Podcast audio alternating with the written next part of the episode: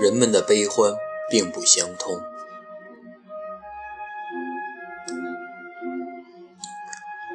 生活中，很多人喜欢站在自己的视角，以为很了解别人，自以为是的随便的谴责、批评别人，以为全世界就自己是对的。其实，你不知道别人的生活，更无法对别人的酸甜苦辣感同身受，所以，不要轻易的去指责别人或者批评别人。有一个寓言，说的是一只猪、一只绵羊和一头乳牛被关在同一个畜栏里。有一次，主人捉住了猪，猪大声嚎叫，猛烈的抗拒。绵羊和乳牛讨厌它的嚎叫，恼羞成怒地指责说：“你也太夸张了吧！它常来捉我们，我们并不大呼小叫。”猪听了，回答道：“捉你们和捉我完全是两回事。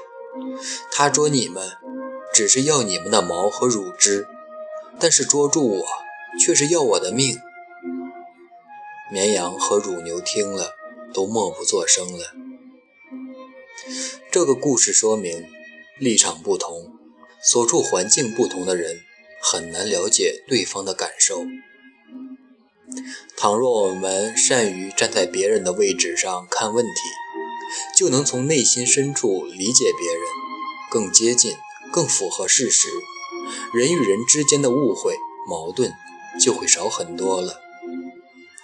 换一个角度，你会发现，并不是只有你是这个世界的主角，千人千样，每个人都有自己的故事。每个人都是自己故事里的主角，不管故事是平淡无奇，还是曲折坎坷，每个人都已经历不同的故事，或悲伤，或幸福。人生无常，谁都会有眼泪，有悲伤。我们要学会欣赏和悲悯，学会善待他人。毕竟，人生一世。谁都不容易。有这样一件真事：一位医生在接到紧急手术的电话后，以最快的速度赶到医院，并换上了手术服。患者的父亲失控地对他喊道：“你怎么这么晚才来？你难道不知道我儿子正处在危险之中吗？你怎么一点责任心都没有？”医生淡然地笑着说：“很抱歉，刚刚我不在医院，接到电话，我马上就赶来了。您冷静一下，冷静。如果手术室里躺着的是你的儿子，你能冷静吗？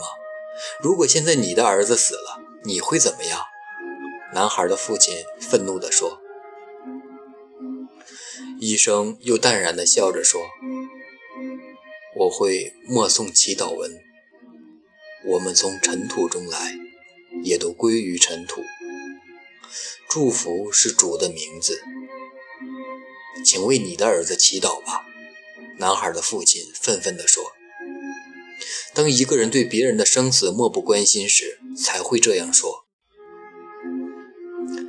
几个小时后，手术顺利完成，医生从手术室走出来，对男孩的父亲说：“谢天谢地。”你的儿子得救了，还没等还没有等到男孩的父亲答话，他便匆匆离去，并说：“如果有问题，你可以问护士。”他怎么如此傲慢？